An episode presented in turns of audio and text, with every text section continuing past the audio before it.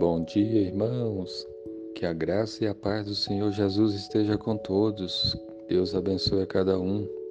A palavra de Deus em Atos 2:44 diz assim: Todos os que creram estavam juntos e tinham tudo em comum. Amém. A Bíblia fala em Atos capítulo 2 que quando o apóstolo Pedro pregou no dia de Pentecostes, quase 3 mil pessoas se converteram, foram batizadas e passaram então a ser discípulos de Cristo, servir ao Senhor Jesus.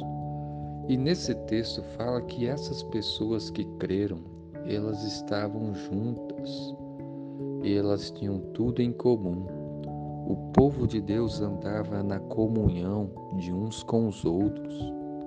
Nós somos chamados para viver na comunhão com Deus e termos comunhão uns com os outros, andarmos juntos, servirmos a Deus na companhia dos irmãos. Você não pode servir a Deus sozinho, isolado, como se não existisse um, um povo de Deus que serve ao Senhor nesse mundo. Você tem que servir a Deus na companhia dos irmãos a igreja, o povo de Deus, os irmãos na fé. Nós temos o privilégio e a bênção de servir a Deus no meio do povo de Deus.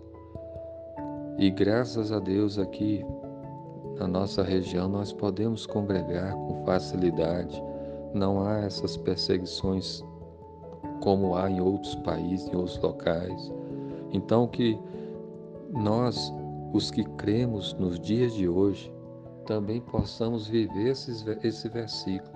Se você crê verdadeiramente no Senhor Jesus, que você procure andar junto com o povo de Deus, que você procure desfrutar da companhia dos irmãos, de ajudar um ao outro, de ajudar, abençoar um ao outro, porque aqui diz que todos os que creram estavam juntos e tinham tudo em comum.